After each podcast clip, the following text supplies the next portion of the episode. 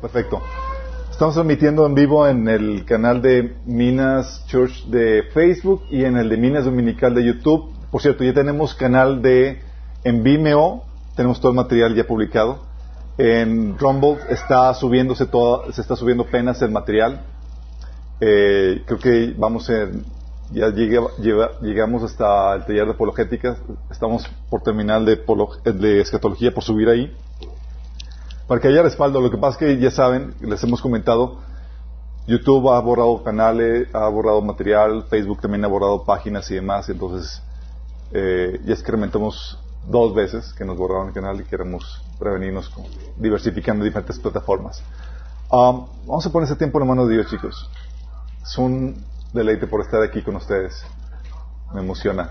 Vamos a orar. Amado Padre Celestial, Bendito sea, Señor, te alabamos, te exaltamos, te damos gracias por tu presencia en medio nuestro Señor. Porque tú nos abrazas y acobijas con tu amor, Señor. Nos levantas, nos animas, Señor. Y ahora queremos sentarnos a tus pies, Señor Jesús, para escuchar de ti tu palabra, Señor. Te rogamos que tú hables atrás de mí, Señor, que transmitas tus pensamientos, Señor, lo que hay en tu corazón a nuestra iglesia, Señor, a nosotros, todos los que buscan tu rostro, Señor. Que todos los que estemos aquí tengamos su corazón dispuesto a recibir tu palabra, Señor, que aún los que están escuchándolo en cualquier lugar donde se encuentran, Señor, que pueda ser de bendición también para ellos. Te lo pedimos, Señor, en nombre de Jesús. Amén. Ok, chicos. Um, el tema es la gran interrupción. Para los que no sepan, estuvimos, eh, estuvimos fuera casi un mes. ¿Cuántos días? 25 días, ¿cuántas horas? Estuvimos 25 días, chicos, y déjame decirles que me, me puedo sentir muy orgulloso de todos ustedes. Sé que muchos vivieron batallas campales en sus vidas, no uno, muchos de ustedes, y han podido permanecer y vencer. Y gracias por eso. Ya pudieron experimentar, tenía muchos, tenía planes de hacer muchas cosas, obviamente tú vas con una idea y si te pones a cambiar muchas cosas, de aquí, ir allá, hablar con tal persona y demás. Eh, a la par que teníamos, que estábamos trabajando en lo, de la página, uh, tenía pendiente escribirle la epístola de, eh, tenía pendiente con el hermano Joel escribir la epístola de código de etiqueta, de cómo la vestimenta, no lo puedo terminar y también el de una epístola así tipo Pablo para la iglesia de Minas, no, no lo puedo hacer. Pero quería nada más comentarles, creo que ya pudieron tener una impresión, un sabor de lo que vivía la iglesia primitiva cuando Pablo se iba y demás, y, ahora otra vez, ayuda a desarrollar liderazgo, chicos. Fue genial cómo Dios los unió, desarrolló los talentos, habilidades, y todos se pusieron eh, las pilas, y doy gracias a Dios por eso. Sí. Y, lo que me gustó más de que nada es que aprendieron que no se trata de una persona, no se trata de una familia, se trata de la presencia de Dios en medio de ustedes. Eso es lo crucial en medio de esto. Sí. Ok, terminando mi comentario acerca de nuestro regreso, nuestro viaje. Quiero platicar acerca de la, de la gran interrupción. Esta temática tiene que ver con el tema del rapto, chicos. Visto desde otra perspectiva. Estamos eh, próximos a la festividad de la fiesta de las trompetas. Y a los que ya estudiamos, ya tomaron el taller de escatología, sabemos que la festividad de la fiesta de las trompetas es una temporada de expectativa alta. Debemos esperar Señor todo el tiempo. El Señor, dije, el Señor nos encargó que estuviéramos siempre listos. ¿Por qué? Porque el Señor puede venir en cualquier momento. ¿Sí? Y nos encargó que lo esperáramos todo el tiempo. Ah, pero como hemos visto, hay una agenda de Dios que se refleja en Lucas, en, digo, en este Levítico 23, que son las festividades judías. Y una de ellas, hemos visto cómo se han cumplido eh, la profecía una por una. En cada festividad ha habido un cumplimiento exacto. Jesús murió en, el, en la fiesta de la Pascua. ¿sí? Se cumplió la fiesta de los primeros frutos con la resurrección de Jesús. El Pentecostés ¿sí? se cumplió con el surgimiento de la iglesia. Y así con cada festividad ha tenido una agenda profética. Y sabemos que la fiesta de las trompetas muy probablemente sea la del rapto. De hecho, se conoce como la festividad de, en la que nadie sabe el día ni la hora. ¿Por qué? Porque para eh, decretar que ya comenzó la festividad de las trompetas, tiene que haber dos testigos que visualicen la luna de la festividad del, comienzo del mes. Si no hay, si no hay, si nada más hay un testigo, no se visualiza la luna, no comienza la festividad. Sí. Entonces no, no hay inicio. Entonces, por eso le ponen típicamente la festividad dura tres días porque seguramente en alguno de esos se va a decretar el inicio de la festividad. Sí. Entonces estamos en esa expectativa. Sin embargo, eh, a veces se nos olvida cómo debemos estar esperando la venida del Señor. Como parte de la iglesia del cuerpo de Cristo debemos de tener una expectativa alta, un anhelo por la venida del Señor. Debe ser lo que más anhelas. De hecho, la venida del Señor prueba tu corazón. Porque si te hablamos de venida del Señor y no te alegras, es como que algo está mal en ti. Yo recuerdo cuando me hablaban, me, hacían una pregunta, me decían, a ver, imagínate que desaparece todo y quedas tú y Dios. ¿Qué sentirías? ¿Cuál sería tu primera reacción? Mi primera reacción sería como que, ching, me quitaron todo lo que estaba entretenido, mis, todo lo que estaba involucrado y es como que, ¿y, qué onda, Señor? o sea, no era una alegría, no era nada, era como que me interrumpiste. sí, y no debe haber esa, esa, esa actitud. La actitud que debe haber era, es de un anhelo. Dice, dice primera Tesalonicenses 1.10, le dice Pablo a la iglesia de Tesalonicenses, le dice, también comentan cómo ustedes esperan con ansias la venida desde el cielo del Hijo de Dios, Jesús, a quien Dios levantó a los muertos. Él es quien nos rescató de los horrores del juicio venidero. Fíjate cómo habla esta iglesia que esperaba con ansias la venida desde el cielo de Jesús. ¿Cómo te imaginas la iglesia con ansias? Estaba así como que, ya Señor, ven. Y luego más porque vino un periodo de persecución inmediatamente cuando Pablo se fue. O sea, Pablo se fue y vino un periodo de prueba muy difícil sobre la, iglesia. Y no es, muy, no es muy diferente a lo que muchos de ustedes han estado viviendo. De hecho, yo diría que la mayoría de nosotros estamos viviendo esos periodos de prueba. Hubo un sueño que, tuvo el, pastor Dana Coverson de, que previo a la venida del Señor eh, veía como todo, eh, como eh, un salón de clases y todos los cristianos tomando un examen. y con el reloj ya pudo terminar, sí.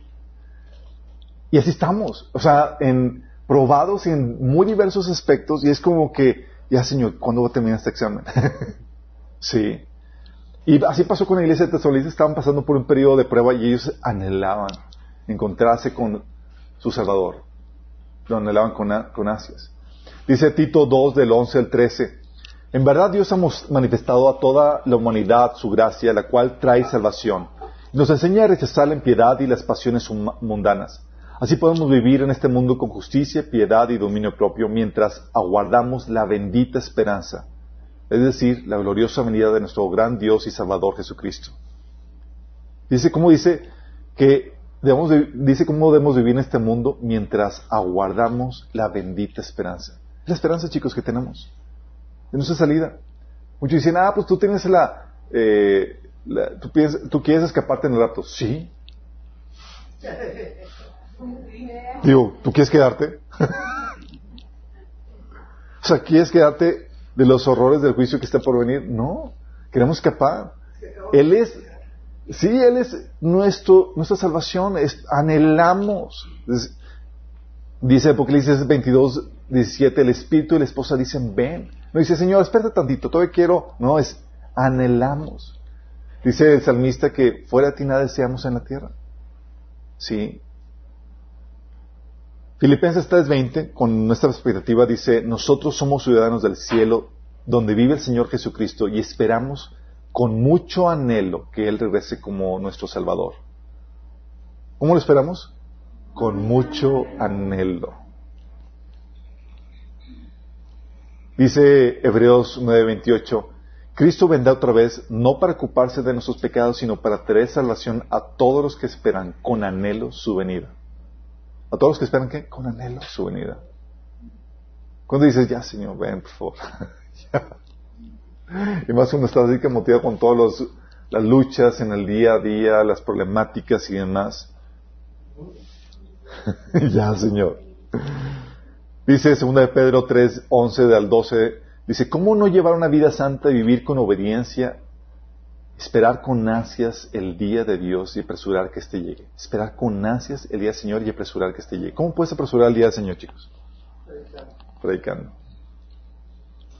Compartiendo. Estamos hablando que se convierte el último que va a formar parte de la iglesia. Sí. Y el último pan va lo que llegando, ¿eh?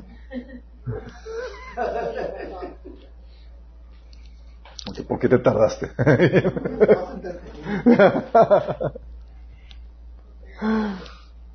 Esta es la expectativa que debemos de tener como parte de la iglesia. Debemos estar anhelando, anhelando el, el regreso de nuestro Señor. Siempre con esa expectativa, siempre con ese anhelo. Es lo que más debemos de desear como la iglesia amada de Cristo. Y los efectos de esa expectativa no se, se dejan ver en nuestra vida. La expectativa lo que hace en nuestra vida es que nos purifica, chicos.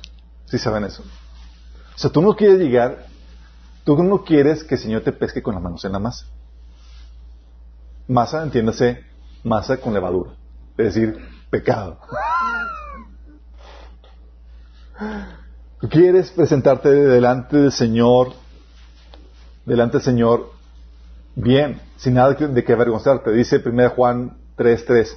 Todo el que tiene esta esperanza en Cristo se purifica a sí mismo, así como Él es puro. Está hablando acerca de, de la venida del Señor cuando lo vamos a ver. Y si tienes la esperanza de verlo, de, que lo vas a encontrar otra vez, te vas a purificar a ti mismo. Sí. También esta expectativa lo que hace, y es algo que espero que todos estemos en esta sintonía, te desarraiga de este mundo. Este mundo palidece, chicos. Pierde su encanto cuando tú encuentras al Señor. Como dice Pablo, ¿cuántas cosas eran para ti ganancias? Las has tomado como pérdida como basura. De hecho, la traducción literal es como mierda. Sí, tal cual. Pablo, no podemos sobre eso. Okay.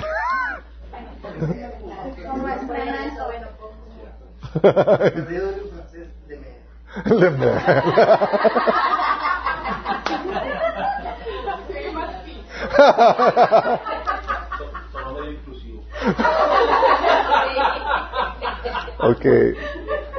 ¿Cuántas cosas eran para el ganancia? Les ha tomado como Lemer. Dice 1 Corintios 7 del 29 al 31. Déjenme decirle lo siguiente, amados hermanos. El tiempo que queda es muy breve. Así que de ahora en adelante los que estén casados no deberían concentrarse únicamente en su matrimonio.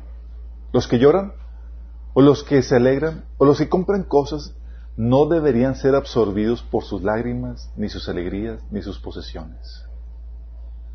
Los que usan las cosas de este mundo no deberían apegarse a ellas, pues este mundo tal como lo conocemos pronto desaparecerá. Desarraiga, chicos. Con la expectativa de que ya esto, vamos a partir de aquí. ¿Qué te hacen? Pues ya, ya nos vamos. ¿Sí? ¿Qué cosa le das importancia a este, este, a este mundo? A veces nos absorbemos en nuestras lágrimas, en lo que estamos disfrutando como si fuera realmente todo. Cuando solamente una pequeña fase, y aquí te lo aclara, efímera. Dice, no te, no te arraigues con esto. O sea, tú ya con la mentalidad en la siguiente fase. Sí. Y lo que haces también es que esa, expectativa te, te ayuda a poner tu mirada en lo eterno. O sea, te desarraiga esa tierra, ya le pierdes sabor, ya no es lo mismo, ya estás dispuesto a desprenderte con facilidad de las, de las problemáticas y de las cosas y placeres que hay en este mundo, sino que también te lleva a poner la mirada en, lo eterno. Fíjate, así es como vivían los antiguos héroes de la fe, chicos. Dice Hebreos 11 del 13 al 16. Dice, todos ellos vivieron por la fe y murieron sin haber recibido las cosas prometidas. Más bien, las reconocieron a lo lejos y confesaron que eran extranjeros y peregrinos en la tierra. Al expresarse así, claramente dieron a entender que andaban en busca de una patria. Si hubieran estado pensando en aquella patria de donde habían emigrado, habrían tenido oportunidad de regresar a ella. Antes bien, anhelaban una patria mejor, es decir, la celestial. Por lo tanto, Dios no se avergonzó de ser llamado su Dios y les preparó una ciudad. Está hablando de que esos patriarcas que dejaron la tierra y demás, pero dice que dejaron lo que tenían porque anhelaban que una patria mejor que la celestial. Y dice, Dios les ha preparado que una ciudad. ¿Te imaginas? O sea, ¿qué tanto sabía Abraham y todos ellos de que Tú piensas que salieron en búsqueda de la tierra prometida, pero estaban realmente pensando en la nueva Jerusalén. ¿Qué eso? Y, o sea, y es así como nosotros se nos ha invitado en la misma travesía. Se deja las cosas de este mundo y demás, despréndete de ellos para buscar algo mejor, que es nuestra patria celestial. Esta expectativa también lo que hace es que te ayuda, te anima en un mundo cada vez más diabólico, más malvado. ¿No te ha pasado? Mientras que tú dices, no, es que las cosas van mal, en peor y demás. Eh, de hecho, hemos tenido pláticas donde la gente dice que ya no puede visualizar un futuro donde las cosas se van a poner mejor. Y el creyente en esa expectativa dice, amén, aleluya. Significa ya nos vamos. Son buenas nuevas. dice primera, dice primera Tesalonicenses 4, 16 al 18, dice, el Señor mismo descenderá del cielo con voz de mando, con voz de arcángel y con trompeta de Dios, y los muertos en Cristo resucitarán primero, luego los que estemos vivos, los que hayamos quedado, seremos arrebatados junto con ellos en las nubes para encontrarnos con el Señor en el aire. Y así estaremos con el Señor para siempre. Por lo tanto, anímense unos a otros con estas palabras. ¿Con qué palabras invita Pablo que te anime? ¿Con la rapto? Ya nos vamos, chicos. Sí, pronto está nuestra partida. Apocalipsis 3.10 es la palabra de ánimo de Jesús a la iglesia de Filadelfia, ¿se acuerdan? Por cuanto has guardado la palabra de mi paciencia, yo también te guardaré de la hora de prueba que ha de venir sobre el mundo entero, para probar a los que moran sobre la tierra. Y si la hora de prueba va a venir sobre el mundo entero, el único lugar donde te puedes resguardar es fuera del mundo, en el cielo. Sí. La anterior era este pasaje. Ah, ya no está. Me la Este, no. Primero es 4, 16, 18. Sí. Justamente cuando lo voy a utilizar, me lo quitan.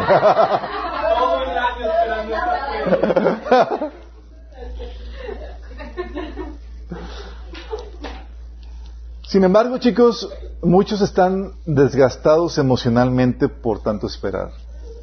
¿Alguien le ha pasado?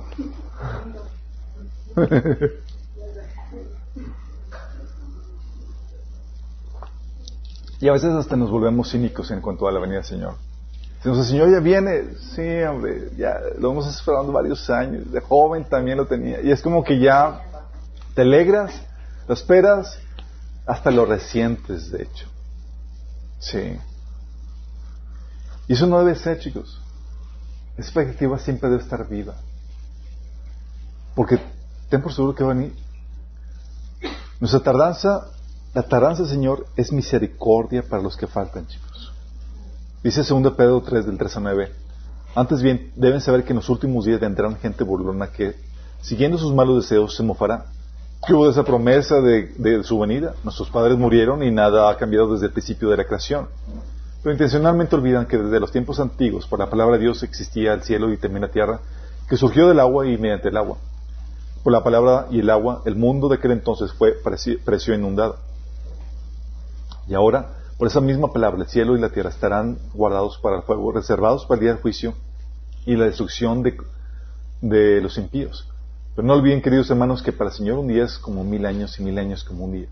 El Señor no tarda en cumplir su promesa según entienden algunos de tardanza. Más bien, Él tiene paciencia con ustedes porque no quiere que nadie perezca, sino que todos se arrepientan. Eso no es tardanza, chicos, es paciencia. Sí, porque no quiere que nadie se arrepienta. Es un acto de amor. No quiere que nadie se pierda, perdón, gracias. Pero no podemos perder la confianza porque Él va a regresar Hebreos 10 del 35 al 38 dice, así que no pierdan la confianza porque esta será grandemente recompensada. Ustedes necesitan perseverar porque después de haber cumplido la voluntad de Dios, para que después de haber cumplido la voluntad de Dios, reciban lo que Él ha prometido. Pues dentro de muy poco tiempo, el que ha de venir vendrá y no tardará. Pero mi justo vivirá por la fe, y si vuelve atrás, no será de mi agrado. Y eso es lo que quiere el enemigo, chicos. Las pruebas que muchos han estado pasando es porque el enemigo quiere tumbarte para que vuelvas atrás, para que tires la toalla. Pero el Señor te me dice, hey, voy a venir. Que nadie te, nadie te robe de tu recompensa. Acuérdate que los que permanecen al final son los vencedores. Y tú ya sabes, por el tipo de lucha que estás viendo, por qué se les llama vencedores.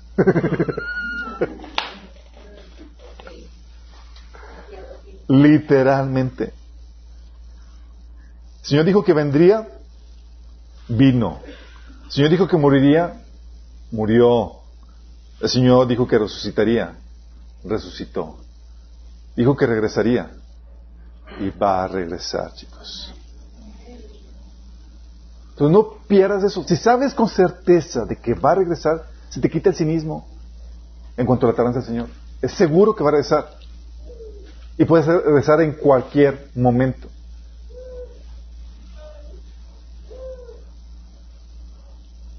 Y sabemos que su regreso está a la puerta, chicos. Hemos estado viendo un montón de cosas, acontecimientos a nuestro alrededor que suceden. Muchos ya hemos comentado que sentimos pasos en la azotea. En sentido figurado, sentimos que ya está esto por acabarse. Luego, aparte sueños. Hemos platicado los sueños que, que muchos que han tenido acerca de la venida del Señor. El más reciente, la hermana Gladys tuvo, eh, eh, falleció su, su mamá, partió con el Señor. Y esa, esa noche en que partió con el Señor, su hija tuvo el sueño donde la, su abuelita, la mamá de Gladys, se le apareció con vestimentas blancas y dijo que el Señor ya viene. Dice, ya te voy a ver pronto. Prepárate.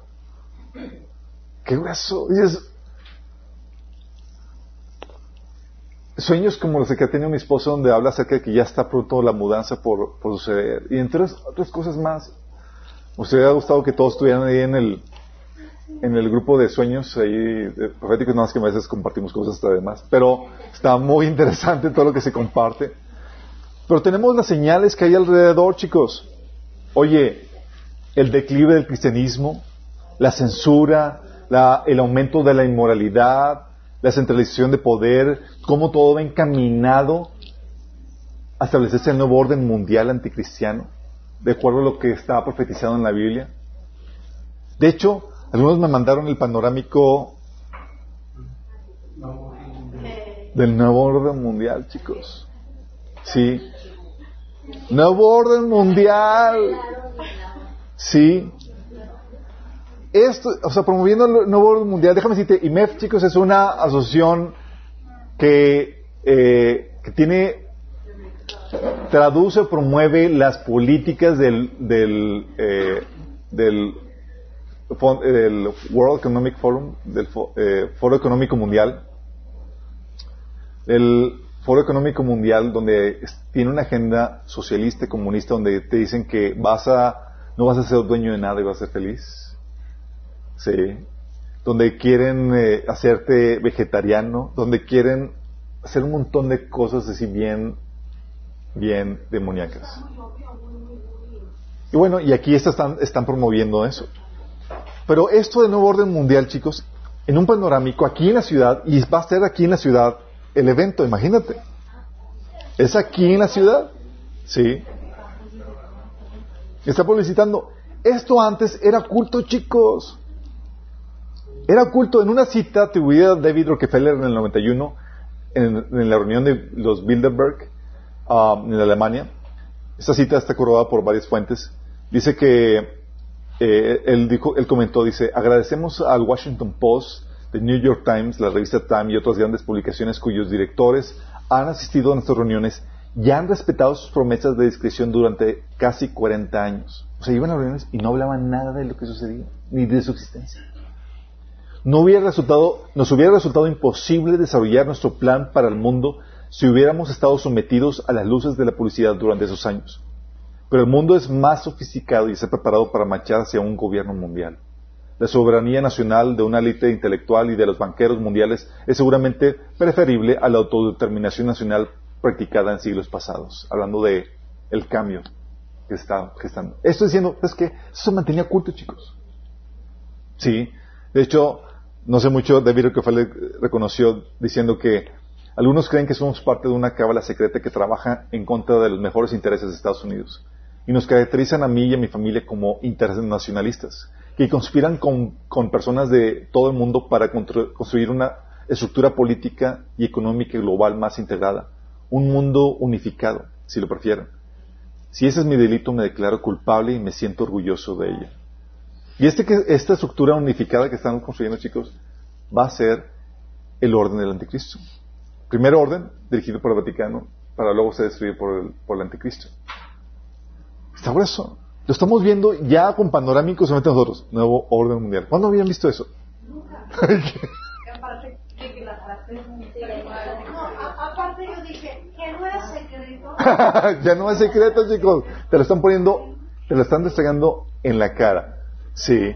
Pero luego esos santos es que están diciendo, están, van a discutir cómo va a ser la era post-pandemia. O sea, cómo, o sea, están utilizando la pandemia, es algo que hemos estado platicando. La pandemia ha sido utilizada, ha sido diseñada, planeada y utilizada para poder generar lo que se conoce, eh, lo, llamado el gran reseteo, que es quitar todo el orden actual que se conoce cristiano para un orden nuevo, orden post-cristiano, eh, nuevas formas de hacer la política, la economía, de todo, ¿sí? Que es este próximo orden mundial. Y para allá nos estamos encaminando, chicos. Y ya te lo están poniendo aquí. Sabemos que el Señor no tarda, no tarda en venir. Sí. Y aparte de eso, gustaría que platicarles algunas de las... O sea, sabemos que la venida del Señor está cerca por todo lo que vemos. Los que estudiamos el taller de escatología vimos qué cosas tienen que cumplir y las estamos viendo cumpliéndose alrededor nuestro. ¿Sale? Pero quiero especular un poco con ustedes acerca de la venida, acerca de su regreso. ¿Me permiten? Procede. Gracias. En tu.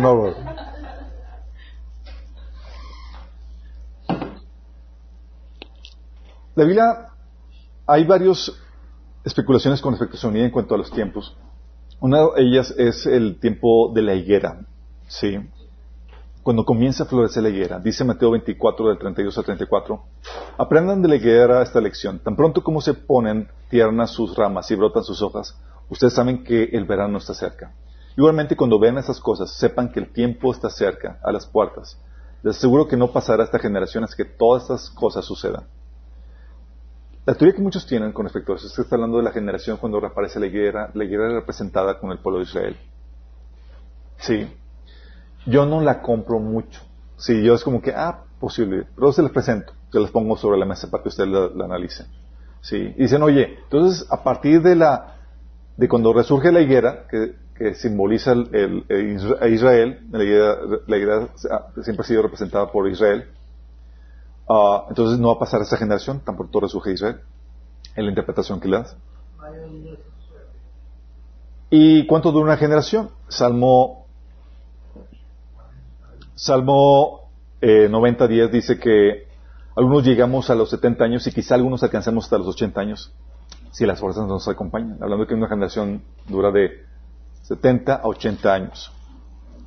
La fundación de Israel fue en el 48. Súmale 70 años, da a el 2018. 2018. Sí. Pero dices, oye, lo máximo de la generación son 80 años. 2028. Para la segunda venida Señor. Le restas 7 años de la tribulación. El 2021 tendría que estar comenzando la tribulación, chicos. El rapto, si esto es así, en la mañana. si eso sí, el rapto está a días de suceder, porque el rapto tiene que ser antes de que comience la tribulación. Sí. Dicen, oye, algunos dicen, no, no, no, lo que hay que tomar en cuenta es cuando es después, cuando Israel gana la guerra de, de independencia, en el 49. Sí.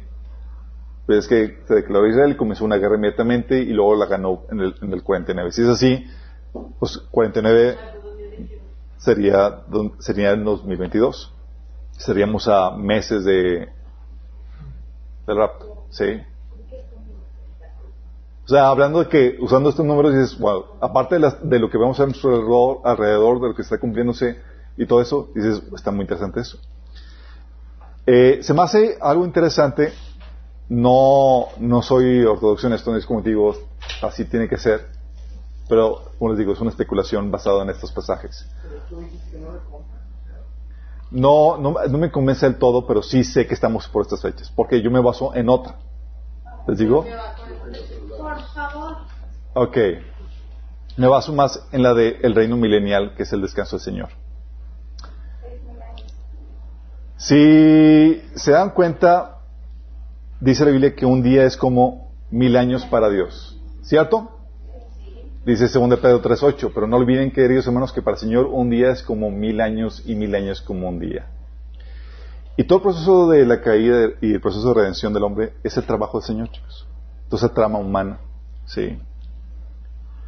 Y sabemos que llevamos, la tierra lleva a los que tomamos estrategias de, apologética, tiene aproximadamente 6.000 años. ¿Sí? Y el séptimo milenio sería el sábado, el descanso de Dios. Y la Biblia así lo maneja. Hebreos 3 del 8 al 13, por ejemplo, dice, cuando oigan hoy su voz, no endurezcan el corazón como lo hicieron los israelitas cuando se rebelaron.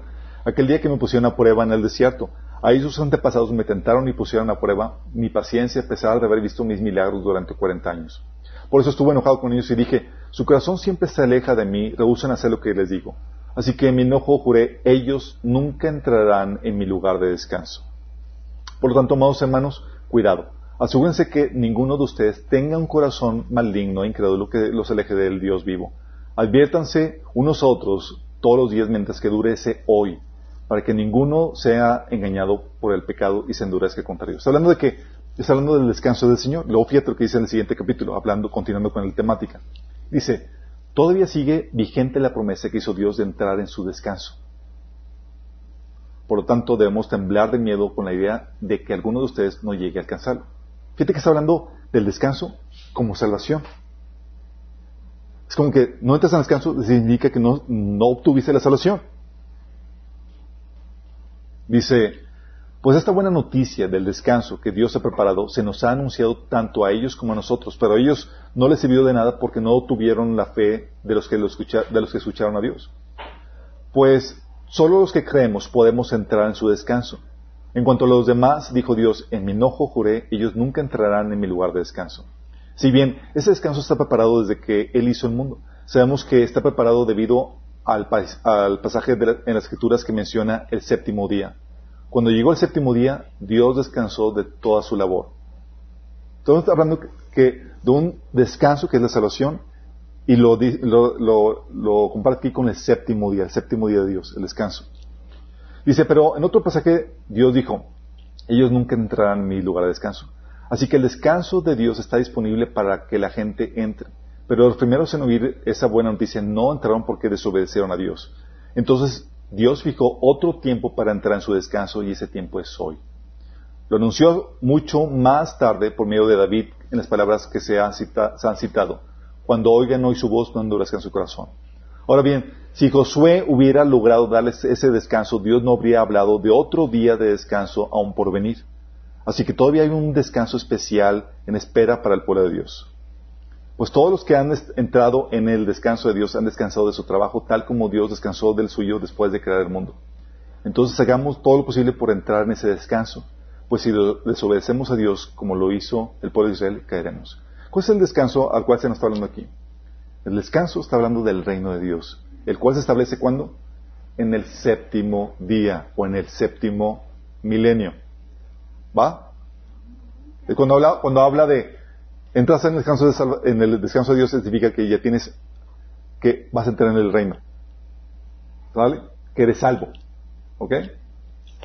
Entonces el séptimo milenio es el descanso, el reino milenial es el séptimo milenio, que es el descanso del Señor donde ya establece su reino, donde la trama de la salvación ya quedó cerrada, ya los redimidos se fueron redimidos y están recibiendo la recompensa de Dios.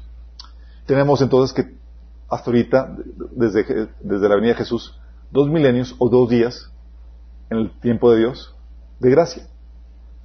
Si Jesús vino hace, hace dos mil años aproximadamente, o a los cuatro mil años de creada la tierra. Llevamos dos días de gracia. Muy semejante al patrón de Jesús de que Jesús resucitó al tercer día. Sí, estuvo dos días ahí y el tercer día resucitó Y muy similar para nosotros también. Dos días en penurias para resucitar hacia el tercer día. Y así quiero entrar la, lo interesante. Milenio a los dos mil años, el milenio sería los dos mil años de la muerte de Jesús.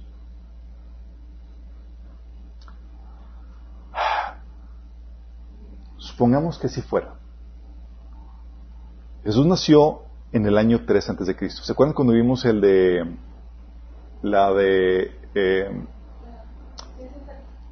no eh, la vimos la señal de Apocalipsis 12 y platicamos que esa señal de Apocalipsis 12 está hablando de una señal de constelación que habla del Rosh Hashanah, sí, y habla del nacimiento de Jesús y que Jesús nació el 11 de septiembre del año 3 antes de Cristo. Es, fue cuando esa constelación apareció en el cielo anunciando el nacimiento de Jesús. Que los que no lo vieron, vean eh, la aplicación, ese estudio de Apocalipsis 12. Entonces sabemos con exactitud, por una variante de horas, en qué momento nació Jesús. Qué eso. Sí. Nació en el año 3 antes de Cristo. Todo concuerda con esas fechas, chicos. Comenzó su ministerio, dice la Biblia, en Lucas 3:23, a los 30 años. ¿Vamos? Su ministerio duró, tú lees los evangelios, ¿cuánto tiempo duró su ministerio? Tres años. Sí, duró tres años su ministerio. Y murió a los, tres, a los 33 años aproximadamente. En el año 30 después de Cristo, que es la fecha más aceptada. En el año 30. El año 30 del, año 3 antes de Cristo al año 30 después de Cristo, debió haber tenido Jesús unos 32 años, casi cumplir 33 años. ¿Sale? La Biblia no viene en qué edad, a qué edad murió, pero son aproximaciones. Eh, ¿Y por qué estamos contando a partir de la muerte de Jesús? Porque la ley, ¿hasta cuándo duró la ley, chicos? ¿Cuándo se cumplió la ley? Hasta la muerte de Jesús. Dice Romanos 8 del 3 al 4. La ley de Moisés no podía salvarnos porque nuestra naturaleza pecaminosa era débil. Así que Dios lo hizo lo que Dios hizo lo que la ley no podía hacer. Él envió a su propio hijo en un cuerpo como el que como el de nosotros los pecadores tenemos.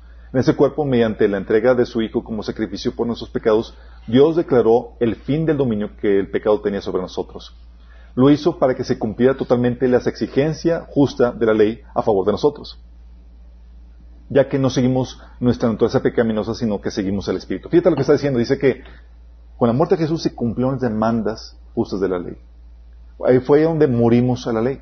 Dice Romanos 7.4, dice, así mismo, hermanos míos, ustedes murieron a la ley mediante el cuerpo crucificado de Cristo. ¿Cuándo se acabó la ley? La crucifixión de Jesús. Dice, Dice, ustedes murieron a la ley mediante el cuerpo crucificado de Cristo a fin de pertenecer al que fue levantado entre los muertos. De este modo daremos fruto para Dios. Por eso dice Romanos 10.4, que el fin de la ley es Cristo, para justicia a todo el que, que cree. Entonces, si contamos a partir del comienzo de la gracia, que es a partir de la muerte de Jesús, contamos dos días, ¿daría cuánto? 2030, a partir de la muerte de Jesús.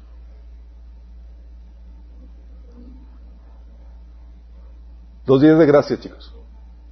Serían, después de la muerte de Jesús, que es el año 30 después de Cristo, más 2000 años, 2030. Menos siete años de tribulación. Eso al, 2030 en teoría debería estar aproximadamente comenzando el milenio.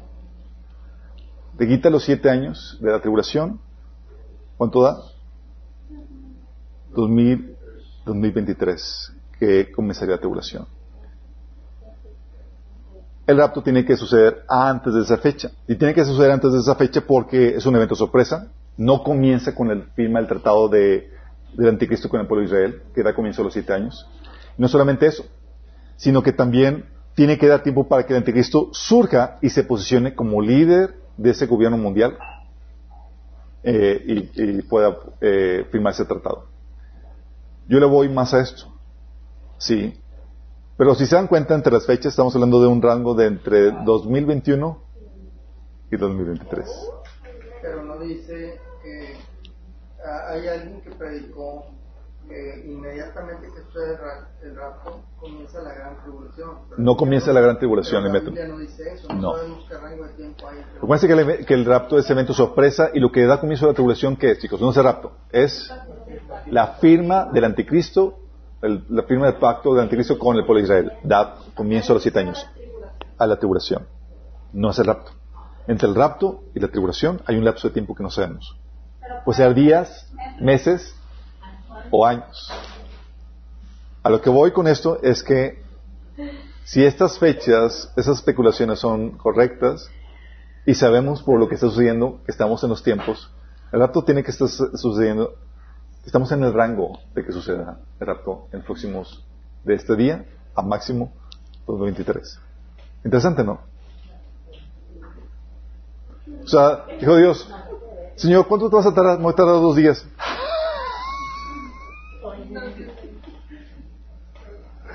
Y con eso se completa los seis días de trabajo de Dios en la redención del hombre, para descansar juntamente con el hombre en el reino.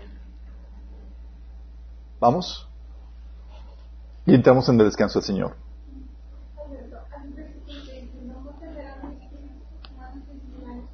No, 120 años. Eso viene en Génesis, eh, pero fue para el diluvio.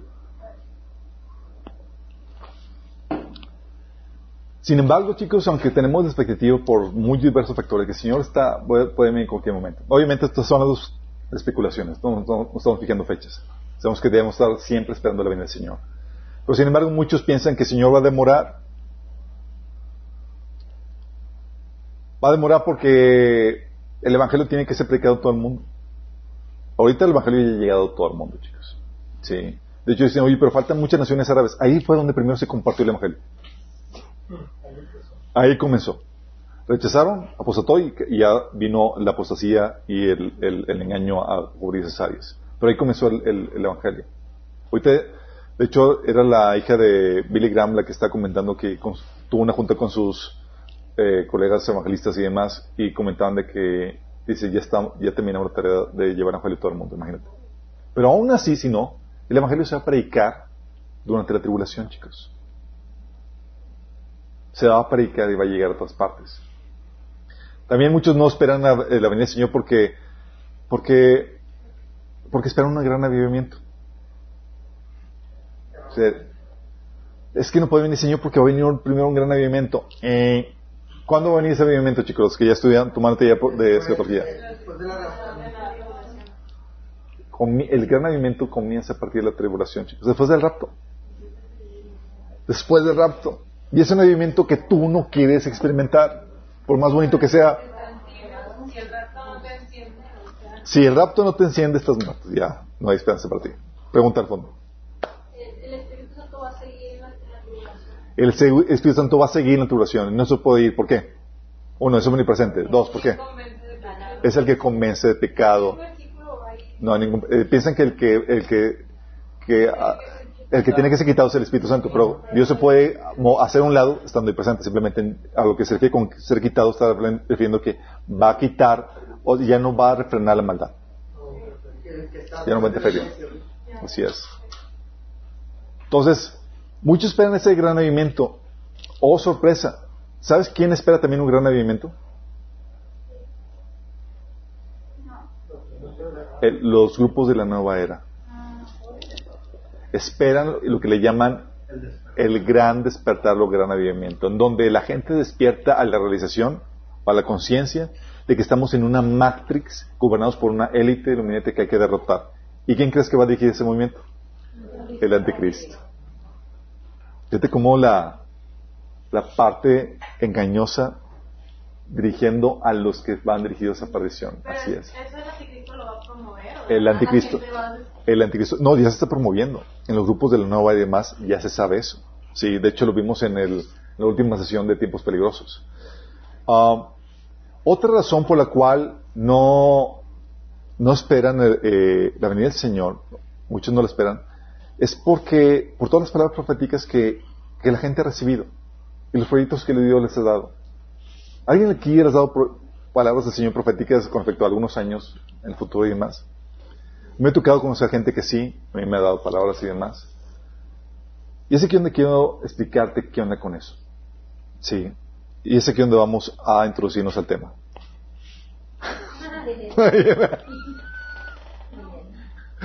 no, no vamos.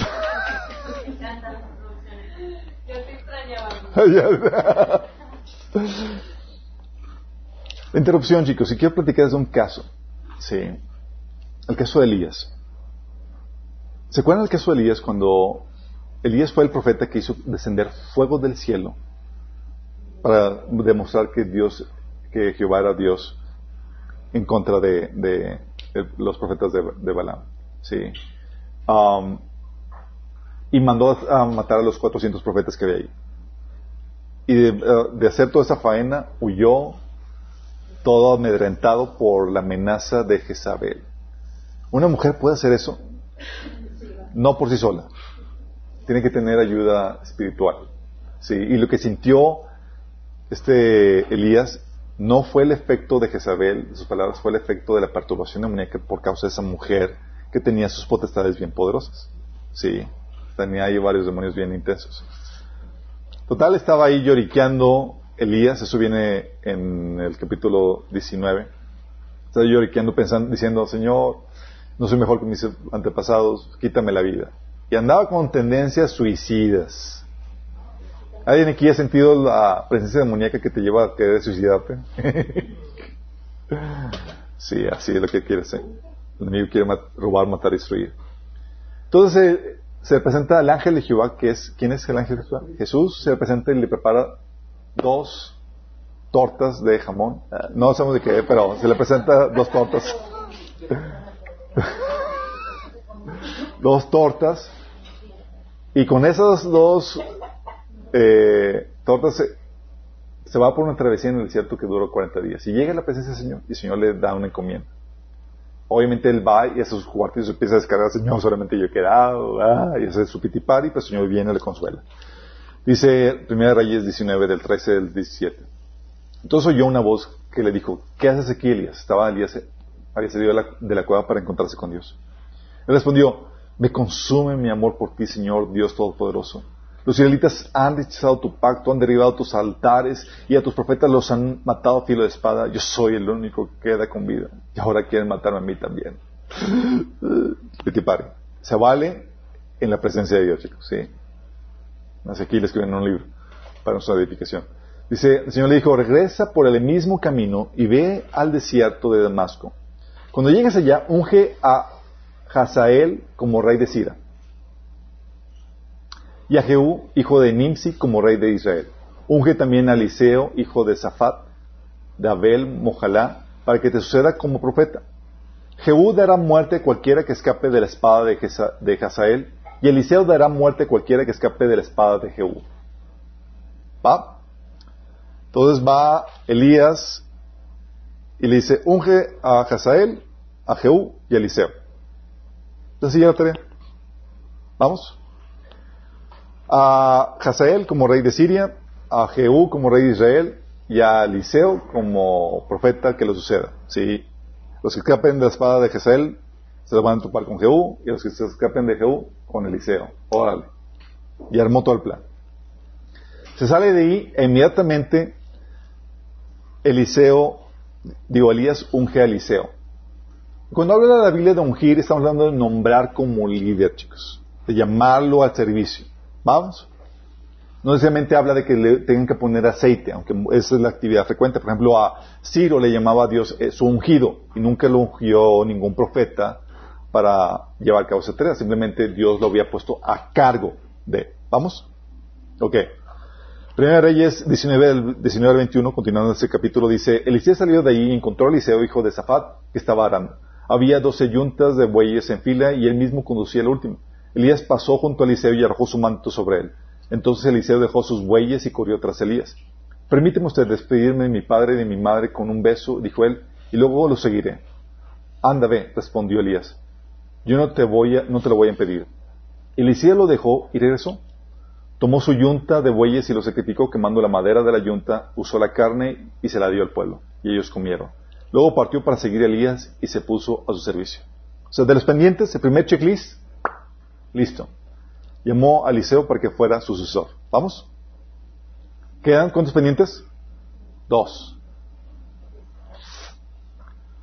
Pendiente. Ungir a...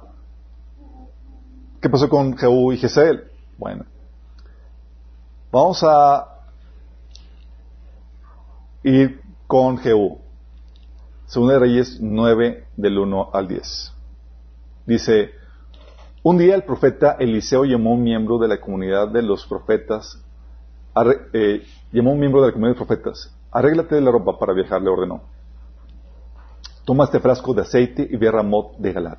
Cuando llegues, busca a Jehú, hijo de Josafat y nieto de Nimsi, ve a donde esté, aparte, apártalo de sus compañeros y llévalo a un cuarto. Tómalo, toma entonces el frasco, derrama el aceite sobre su cabeza y declárale, así dice el Señor, ahora te unjo como rey de Israel. Luego abre la puerta y huye, no te detengas. Acto seguido el joven profeta se fue a Ramot de Galad. Cuando llegó, encontró reunidos a los capitanes del ejército. Les dijo, tengo un mensaje para el capitán. ¿Para cuál de todos nosotros? Preguntó Jehú. Para usted, mi capitán.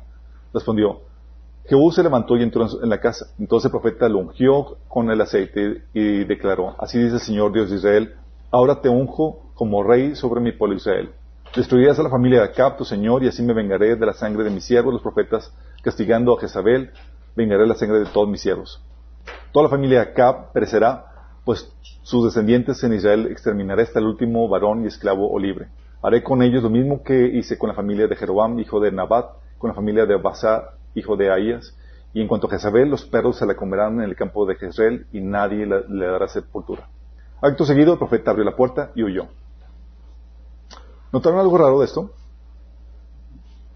Encuentra las diferencias. ¿Quién notó algo raro?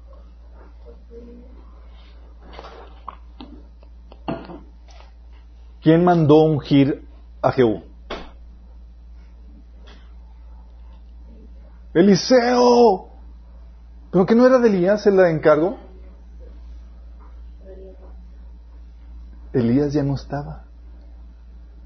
¿Y el encargo a quién se había dado? Elías.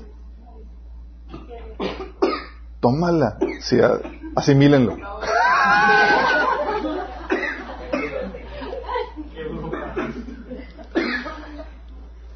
Eliseo es el que estaba dando, haciendo la, unción sobre, de Jehú, algo que se le había encargado a Elías, chicos. Lo mismo cuando nombra al rey de Siria. Luego Eliseo se fue a Damasco, Benadad, rey de Siria, estaba enfermo, y cuando le avisaron que el hombre de Dios había llegado, le ordenó a, Hazael, llévale un, regalo al hombre de Dios, cuando lo veas, consulta al Señor por medio de él para saber si me voy a recuperar de esta enfermedad. Hazael fue a ver a Eliseo y como regalo le llevó de las mejores mercancías de Damasco cargadas de cuarenta camellos. Cuando llegó se presentó ante él y le dijo, Benadad, rey de Siria, su servidor, me ha enviado para preguntarle si él se va a recuperar de su enfermedad. Eliseo respondió, ve dile que sobrevivirá de esa enfermedad, aunque el Señor me ha revelado que de todos modos va a morir. Luego Eliseo se quedó mirándolo fijamente hasta que Jezael se sintió incómodo. Entonces el hombre de Dios se echó a llorar, Eliseo. ¿Por qué llora mi Señor? le preguntó Jezael. Porque yo sé bien que vas a causarle mucho daño a los israelitas, respondió. Vas a incendiar sus fortalezas y a matar sus, sus jóvenes a filo de espada, despedazarás a los niños y les abrirás el vientre a, las mujeres embarazadas. Hazael exclamó, ¿quién es este servidor de usted sino un pobre perro? ¿Cómo es posible que haga tal cosa? Entonces Eliseo declaró, el Señor me ha revelado que va a ser rey de Siria. Hazael se despidió de Eliseo y regresó para presentar ante, su rey.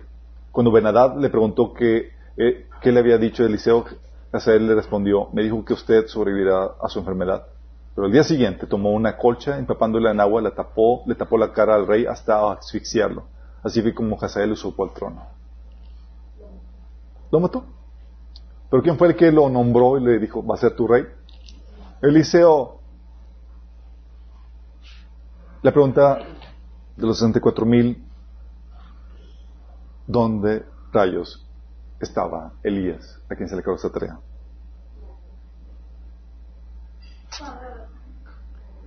Por el rapto.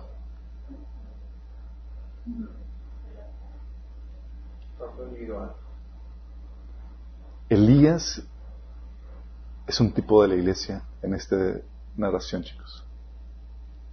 Dios le había dado encomiendas, proyectos a hacer, y lo tuvo que dejar en pause todo porque fue raptado, fue llevado al cielo. Y todo quedó. Digo, Elías, perdón, raptó. Ahí es, debe ser Elías. ¿Sale? Gracias por- eh, Estaba checando pone atención. Elías. Elías. Por Elías, chicos, fue raptado. Eso lo puedes ver en 2 Reyes 2, del 16 al, al 14. Dice una vez más, Elías le dijo, quédate aquí, pues el Señor me ha enviado a Jordán. Estaba en, había, el Señor lo mandaba a encomiendas de diferentes partes. Y esta vez el Señor lo, lo llevó a, a este, a Jordán. Y Eliseo, revelado por el Espíritu, dijo, ya estamos, hasta a punto de partir el, el Señor. ¿Cuándo? No sé, pero pégatele.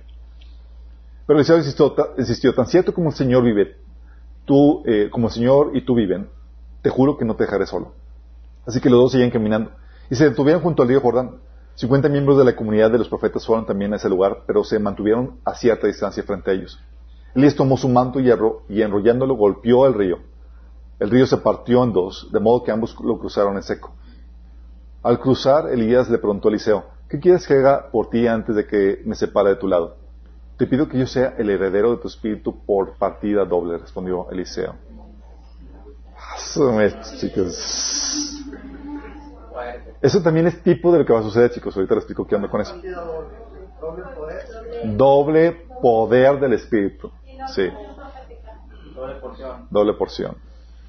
Y si has pedido algo difícil, así como porque nadie como yo. Le dijo Elisías, pero si logras verme cuando me separe de tu lado, te será concedido. Del contrario, no. Iban caminando y conversando cuando de pronto los separó un carro de fuego con caballos de fuego y Elías subió al cielo en medio de un torbellino. Eliseo vio lo que pasaba, se puso a gritar, Padre mío, Padre mío, carro y fuerza conductora de Israel, pero no volvió a verlo. Entonces agarró su ropa y la rasgó en dos. Luego recorrió el- recogió el manto que se le había caído a Elías y regresó a la orilla del Jordán. Golpeó el agua con el manto y exclamó, ¿Dónde está el Señor, el Dios de Elías? En cuanto golpeó el agua, el río se partió en dos y Eliseo cruzó. Segunda de Reyes 2 del 6 al 14. Te encuentras aquí una dinámica, chicos, donde el Señor le da instrucciones a Elías de lo que tiene que hacer. Le da proyectos. Sí, le dice, va a hacer esto, va a hacer esto y esto y esto. Y lo único que empezó a hacer fue ungir a su sucesor, Eliseo. Y todo quedó en el tintero. Eliseo tuvo que darle segui- seguimiento. Fue interrumpido, y fue interrumpido por un, tipo de rapto. Fue llevado, arrebatado al cielo. ¿Tú crees que Elías le reclamó, Señor, y todo lo que me prometiste que iba a hacer? ¿Para qué me dijiste esto? Sí. Y lo mismo que, ves en el tipo de, en, este caso donde fue llevado y, y Eliseo eh, eh, tuvo una unción doble, lo mismo va a pasar con nosotros, chicos. Cuando nosotros partamos, los que se quedan, van a recibir una tremenda unción para poder sobrellevar todo lo que van a enfrentar. Sí. Porque de otra forma no van a poder sobrellevar las cosas. Van a recibir una doble unción para poder sobrellevar todos los retos que, eh, que van a enfrentar en un mundo que ha apostatado. Sí. Va- pero van a fluir con el poder del Espíritu Santo. Las bodas del cordero son luego, luego del rapto, o sea, los que se queden ya no van a alcanzar las bodas. Llegan tarde. Va a haber, esto- va, va a haber sobremesa, va a haber una celebración llegando. Sí. Sí, vamos, vamos entendiendo, chicos, qué onda con esto. La pregunta es, la pregunta, bueno, esto así va a suceder con nosotros. Muchas encomiendas y profecías van a quedar truncadas con el arrebatamiento.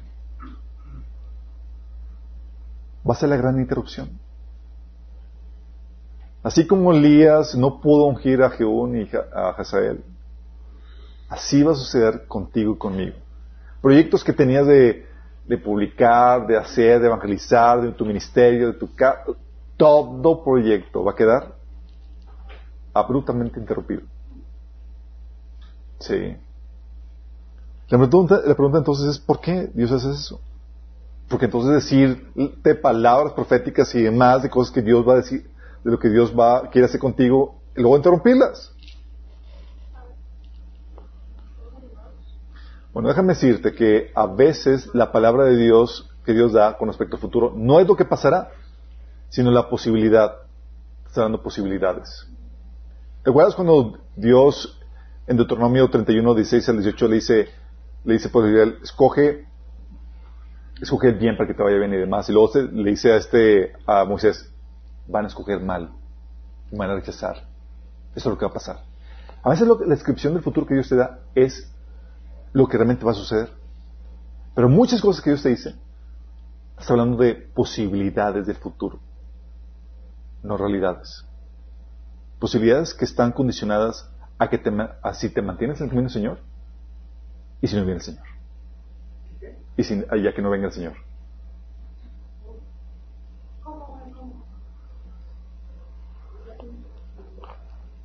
Por ejemplo, tienes el caso de Moisés.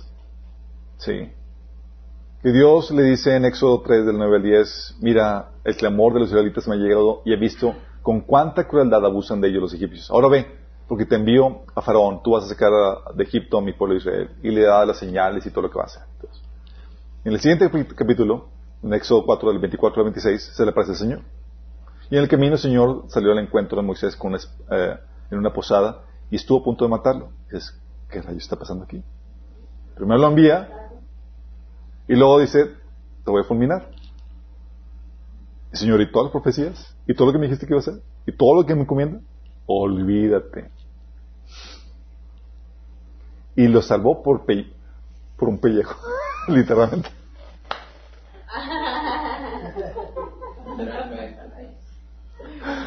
Pero fuera tomando un cuchillo de pedernal, le cortó el propósito de sus hijos, luego tocó los pies de Moisés con el propósito y dijo, no hay duda, tú eres mi esposo, tú eres para mí un esposo de sangre. Y después de eso el Señor se apartó de Moisés, pero Sephora había llamado a Moisés esposo de sangre por causa de la circuncisión y no era un apodo bonito, era, le estaba echando en cara eso.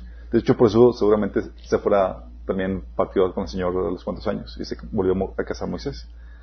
Pero lo que voy es, el Señor le había dicho lo que iba a hacer Moisés. Pero muchas cosas que el Señor nos dice están condicionadas a ciertos factores a que te mantengas en, el camino del Señor. Y ve potencial y dice, vas a hacer esto. Vas a predicar, vas a hacer esto.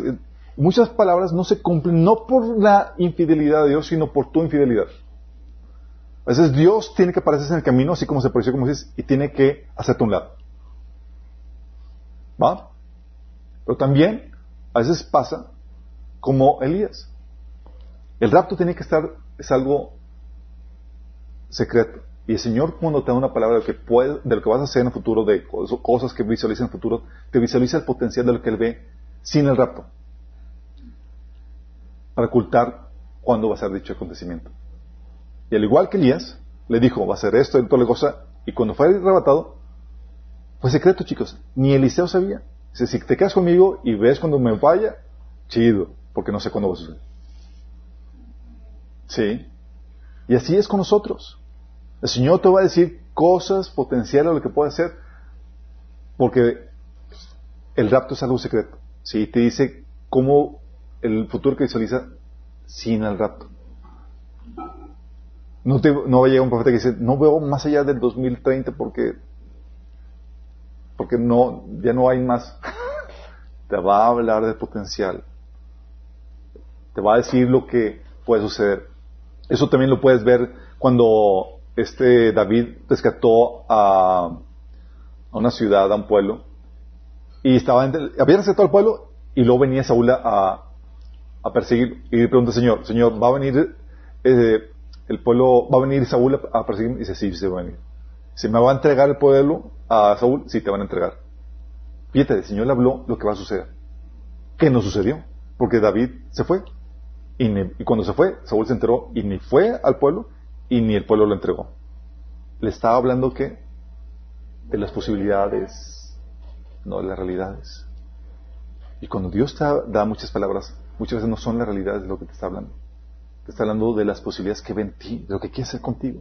Pero no siempre se va a hacer realidad, pues está condicionado a que permanezcas fiel y a que el Señor no venga. ¿Va? Entonces, no, Señor no puede venir porque tengo tales proyectos que Dios me ha dado, tengo tal llamado que cumplir, o tengo que... ya tienes un ejemplo en la Biblia de un personaje como Elías, quien se le interrumpió todo lo que se le había encomendado. Sí. ¿Por qué? El Señor así quiere, quiere que nos ocupemos hasta que Él venga, chicos. Fíjate lo que dice, ¿hasta cuándo? Hasta que Él venga. Él es el que hace la interrupción, no nosotros. Nosotros seguimos trabajando basado en las posibilidades que vemos haciendo un lado del rapto. Sí. No es como que, ah, el rato venía, entonces ya me paro para, para parar todo para esa fecha. No, seguimos trabajando, seguimos haciendo planes y demás. Acuérdate lo que dice Lucas 19, 13, dice, llamó a diez de sus siervos y, le, y entregó a cada, un, a cada cual una buena cantidad de dinero, les instruyó, hagan negocio con este dinero hasta que yo vuelva. Y es hasta que yo vuelva, es hasta que yo los interrumpa. Vas a seguir trabajando y demás, vas a seguir chambeando hasta cuando, Señor, hasta que yo venga. No antes. Y tú y yo tenemos esa encomienda, seguir chambeando, seguir. Y eso es necesario. Tenemos no solamente por encomienda trabajar así, sino también por la incertidumbre de su venida. Como no sabemos qué día, o sea, Dios sabía que podíamos abusar de, de eso. Si supiéramos cuándo el Señor viniera, no me arrepiento si no estará unos cuantos días antes, saco un préstamo, me endeudo, que a fin de cuentas ya, nos vamos y demás. abusa, sí, la verdad. Ya para que me estudio, ya para que me meto a la carrera, que faltan unos cuantos días, ya para que avanzo con eso.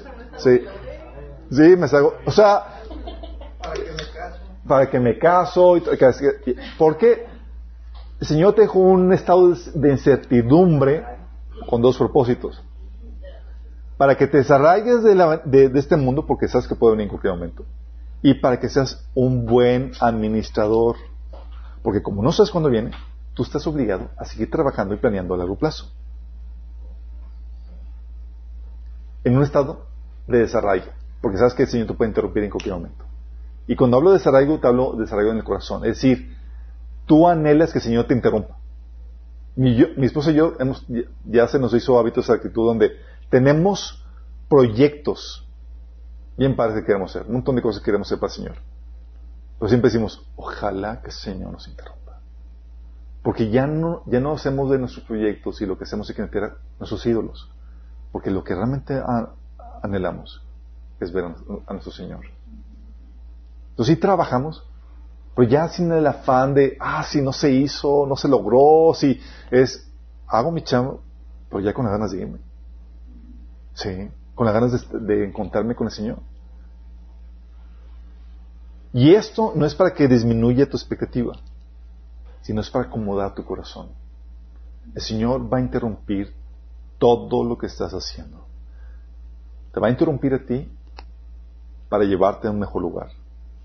Y va a interrumpir al mundo, porque su forma de vida normal va a acabar.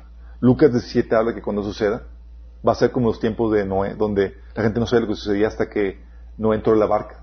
O como los días de Lot, que la gente no sabía qué onda hasta que Lot fue sacado. Cuando tú y yo seamos sacados de esta tierra, entonces va a venir, o sea, la vida normal va a terminar. Normal, entre comillas, siempre ha habido problemáticas, guerras y demás. Esa vida normal va a entrar a un estado de vida apocalíptica donde la gente ya no va a tener, ya no puede seguir, seguir sus planes. De hecho, como hemos comentado, a los cristianos que se quedan aquí, ya no, van a tener otra razón por la cual vivir más que compartir el Evangelio, porque no es como que, ah, me voy a casar, quiero tener hijos y demás, y es, no hay ya nada de eso. Sí. Los únicos que van a tener una falsa esperanza son los que compren la esperanza del anticristo, de que van a derrocar este mundo para establecer un paraíso aquí en la tierra dirigido por él, con toda la tecnología y con todo lo que han alcanzado por ellos. Pero tú y yo somos la realidad. Porque van a llegar crisis, hambres, pestes y demás. En la primera parte va a morir una, cuarta parte de la población mundial, y luego una tercera parte de los que queden. En total, 50% de la población mundial va a morir. Imagínate. Ahorita estamos paniqueados porque han muerto, que es 1%, es menos del 1% de la población mundial por el COVID. Y así estamos de paniqueados.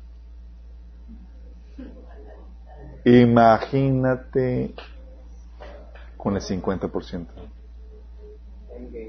Endgame. Sí. El Señor va a interrumpir todo, chicos.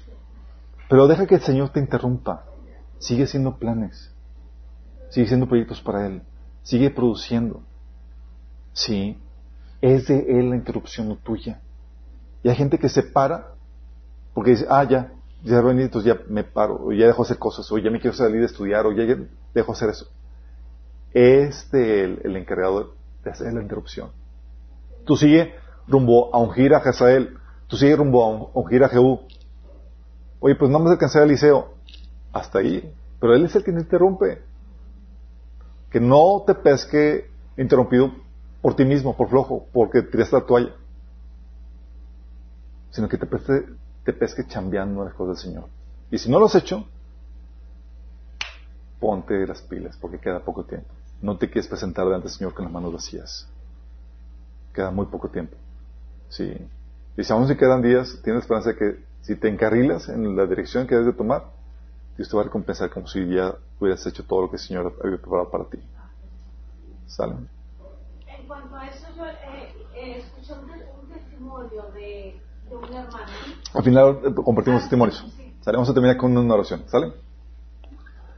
Amado Padre Celestial, te damos gracias, Señor.